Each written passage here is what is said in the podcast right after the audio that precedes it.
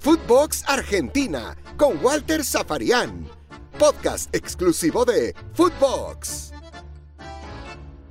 Punto final para nuestro capítulo del día de hoy. Como siempre les digo, es un placer ¿eh? recibirlos, interactuar con ustedes. Hoy con Nicolás Litich, hablando de Paraguay-Argentina, de lo que dejó el empate, de lo que dejó el 0 a 0, de quién se benefició con eh, ese punto.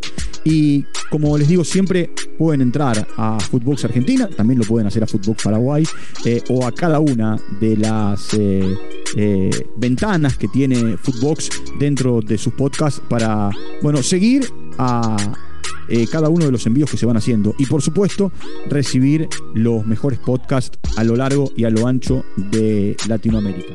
¿Qué tal? ¿Cómo les va? Bienvenidos. Arrancamos una nueva edición de Footbox Paraguay. El día después, el día después de un partido de eliminatorias sudamericanas entre Paraguay y Argentina en el Estadio Defensores del Chaco.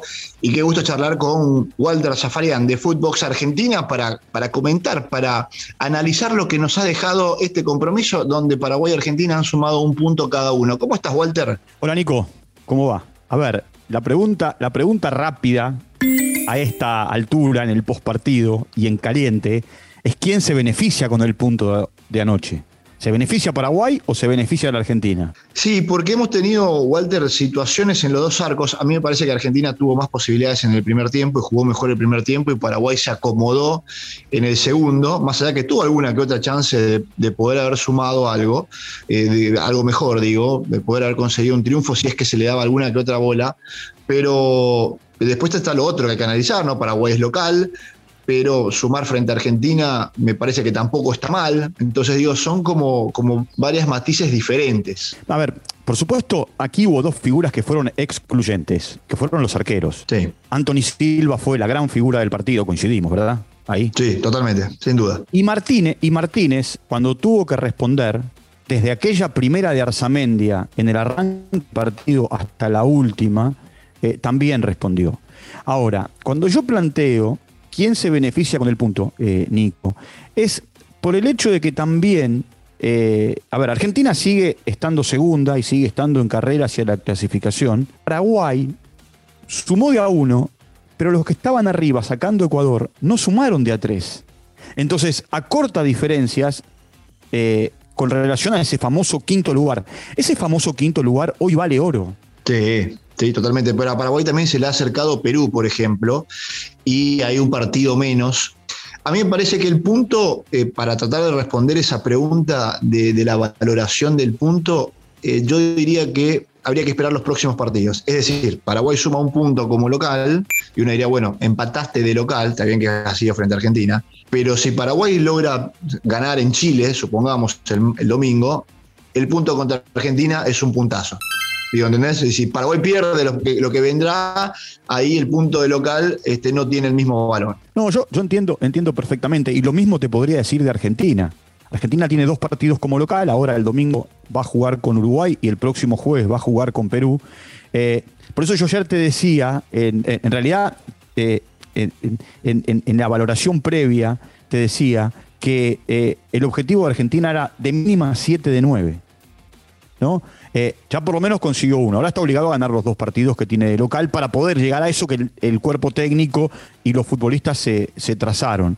Eh, y, me parece que también esto que, planteas eh, está bueno, porque el análisis lo vamos a tener a la medianoche del jueves que viene, cuando se terminen todos los, los partidos y sepamos dónde están parados cada uno de los 10 seleccionados. Es más, yo creo que hay seleccionados que van a quedar al límite de la eliminación o eliminados si no consiguen la cantidad de puntos que tienen que conseguir. Sí, sí, a ver, yo voy al lado de Paraguayo y digo, si Paraguay consigue siete de los nueve, que tiene uno, así como Argentina ahora, eh, me parece que previamente firmaríamos todos que Paraguay sume siete puntos de nueve en un combo triple.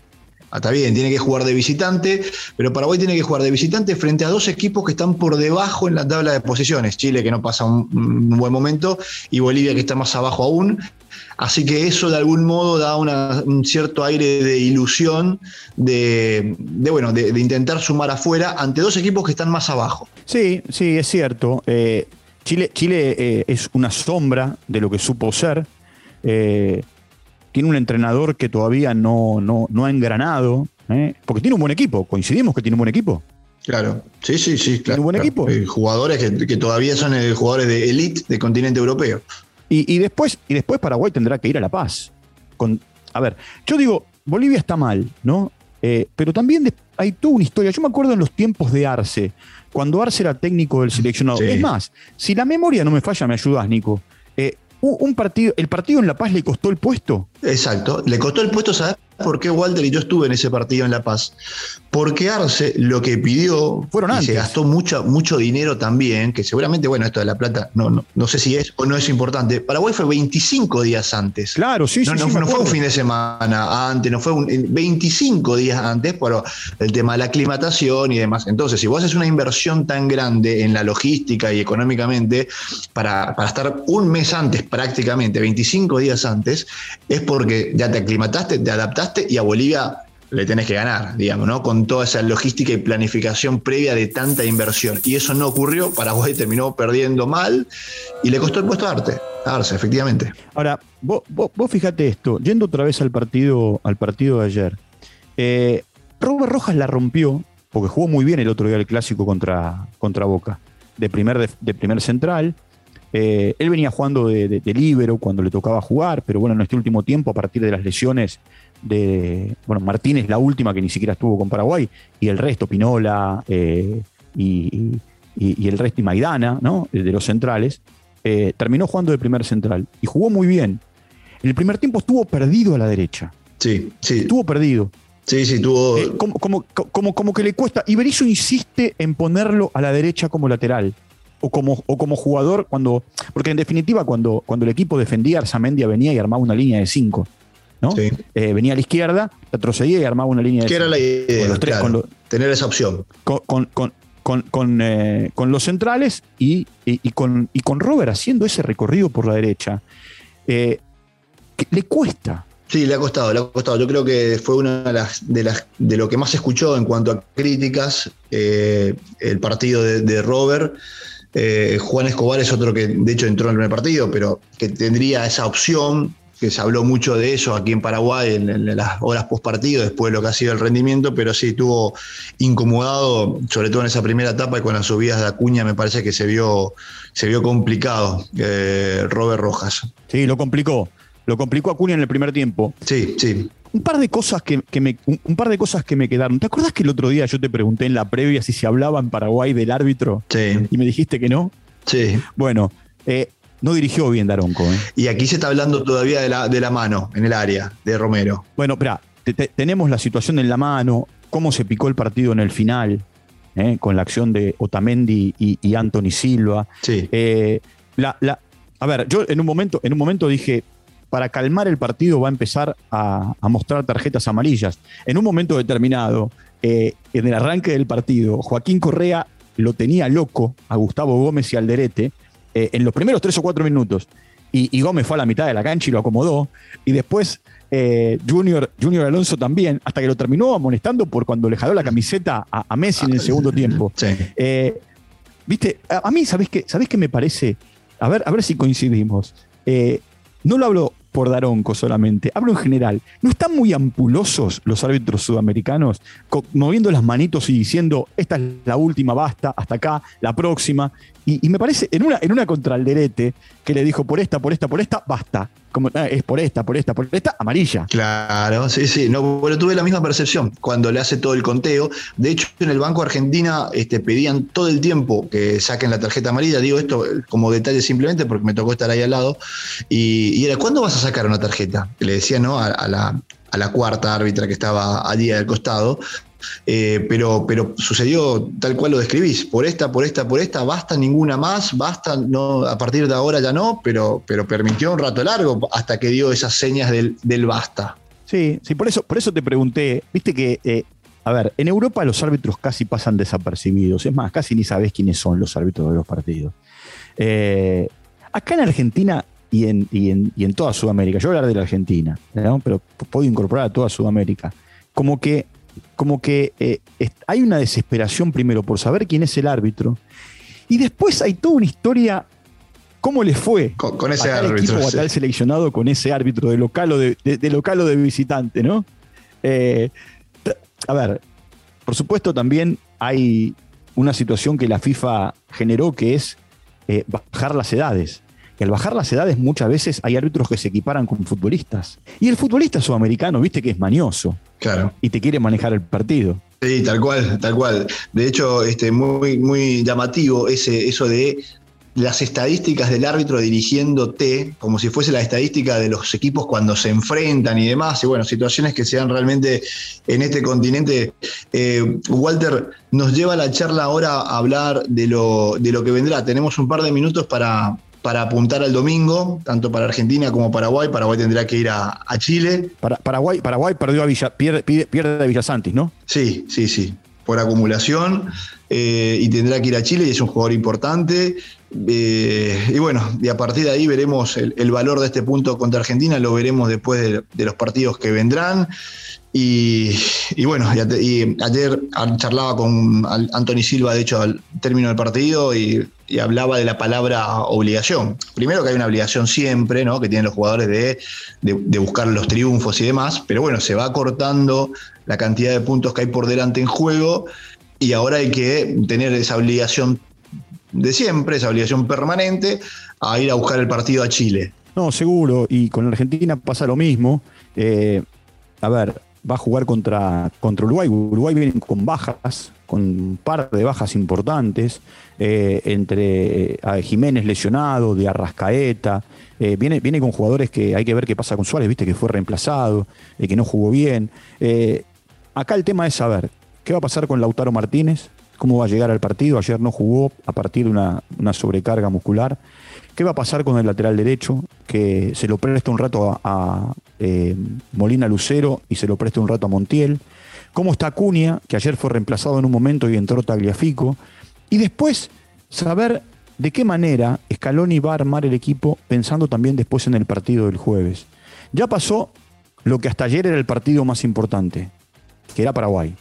A partir de hoy y, afuera. Exacto. Y a partir de hoy empieza lo que va a ser el hecho de preparar el partido más importante, que es el partido con Uruguay. Eh, ¿Por qué? Porque es el que viene, el próximo. Con una diferencia, Nico. Eh, para preparar el partido contra, contra Uruguay tiene apenas 48 horas y, poco tiempo de recuperación eh, de, algunos futbolistas. La ventaja, la ventaja es que ahora tiene una semana larga en Buenos Aires, en el predio que, tiene la AFA y cerquita del aeropuerto internacional. Y que bueno, allí esperarán. Hay que ver Messi también cómo, cómo está esa rodilla eh, y, de qué manera ¿no? va, a armar el equipo de cara, de cara a ese partido. Hoy aventurar cómo va a formar la Argentina contra Uruguay, te digo, eh, es bueno, justamente de un aventurero, porque no sabemos. Y, es más, Scaloni sorprendió con la inclusión de, Molina Lucero en el lateral derecho ayer, porque a partir de las pistas que él había dado, iba a jugar Montiel, porque dijo 99% eh, eh, el, equipo de, la final, después por supuesto los tocados no era, el tocado no era solamente Acuña, sino el tocado también era Lautaro Martínez, eh, que, se quedó afuera por una sobrecarga muscular. y yo creo que lo guardaron para el partido de este, este domingo. Claro. Bueno, así está el panorama, eh, buenísimo ah, de, lo que vendrá. Walter, siempre es un gusto charlar con vos en este post partido y también dando algunas informaciones de lo, que vendrá también. Y bueno, seguro que, la seguiremos, que la seguiremos más adelante. Sí, por supuesto, por supuesto. Eh, muy pendientes de lo que va a ocurrir el próximo domingo. Es una, fecha bisagra en la eliminatoria. Eh, para ver cómo quedan parados los seleccionados de cara al jueves. Y a partir del viernes de la próxima semana comenzará otra historia. Ya con el sprint para en noviembre tratar de meterse en eh, el último tramo, eh, llevándonos a enero con serias posibilidades de clasificar. En enero podemos tener varios equipos clasificados. ¿eh? yo creo que Brasil se va a meter en el Mundial el jueves a más tardar. Si gana los dos partidos, va a estar adentro del Mundial. y habrá cuatro lugares, en realidad tres lugares y medio. Y ese quinto lugar, te digo, es el lugar al que todo el mundo se aferra, del, que todo, del, del puesto en el que se quieren colgar eh, por lo menos para después tener dos posibilidades más a ir al repechaje eh, contra quien le toque jugar y tener esa aspiración como le pasó en un momento a Perú o le pasó muchas veces a Uruguay, inclusive a la Argentina, de llegar a la Copa del Mundo. Walter, un detalle que probablemente lo habrás vivido en, distintos lugares del mundo y para, ir cerrando, porque hablábamos en la previa de lo que significa Messi en cada país que visita. Ayer, en el, locura en el final ayer. En el estadio de defensores, claro, primero la locura al final, este, que, bueno, que algunos hinchas pudieron ingresar y, zafar de la seguridad para acercarse a Messi, pero me iba a referir. Pero estuvo bien, estuvo bien Messi, ¿eh? Estuvo Messi porque la gente quería la gente de seguridad quería sacar a los chiquilines. Y Messi, eh, más allá de la bronca por el empate y a lo mejor que no estaba bien desde lo físico, él lo que hizo fue, fue sacarse a, las ponerse para las selfies para todos. Y está bien. Se sacó, se sacó, se sacó. Sí, eh, por supuesto que la gente de seguridad era la que tenía un poco de bronca de que, bueno, de que, de que no puedan ocurrir ese tipo de cosas. Pero ¿sabes qué te iba a contar? En, el Estadio Defensor de Chaco, cuando se nombran a todos los jugadores de Paraguay que van a jugar, cuando se, en, la, en la voz del estadio que anuncia a los titulares y se van ovacionando a cada uno de los jugadores de Paraguay, después le toca el turno a Argentina y cuando llega el momento de Messi, hay como una ovación de todo el estadio. O sea, eh, digo, tuvo probablemente hasta más ovación que, muchos de los jugadores del otro equipo también. es por lo que te decía, es por lo que te decía en la previa, Nico. Hay, hay, a ver, hay mucha, hay mucha gente en todo el mundo, y Paraguay no es la excepción, que primero fan de Messi, después es fan del Barcelona, hoy se hicieron fan del Paris Saint Germain, eh, que son fan de los futbolistas y no de los equipos, y que tienen admiración, y no está mal, te digo, no está mal. A mí me encanta ver jugar a Neymar, por ejemplo. Eh, a ver, yo eh, eh, el, domingo voy al estadio porque tengo que trabajar para ver Argentina y Uruguay y, voy a disfrutar también viendo a Cavani y a Suárez. porque son jugadores a los que admiro. ¿Se entiende? Ahora, después, después hay mucha gente que se desesperó por comprar la camiseta de Messi, ni bien salió a la venta, y, lo tenés ahí al alcance de la mano, ¿y cómo no vas a ir a verlo? ni vas, ni vas a, ovacionarlo. Lógico. Walter, un gusto, como siempre, esta charla. Chao, Nico, un abrazo grande. Como les digo siempre, muchas gracias por su compañía. Nos vamos a reencontrar en cualquier momento.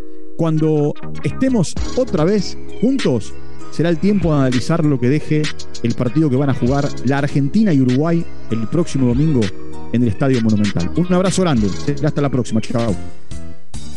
Footbox Argentina con Walter Zafarian podcast exclusivo de Footbox.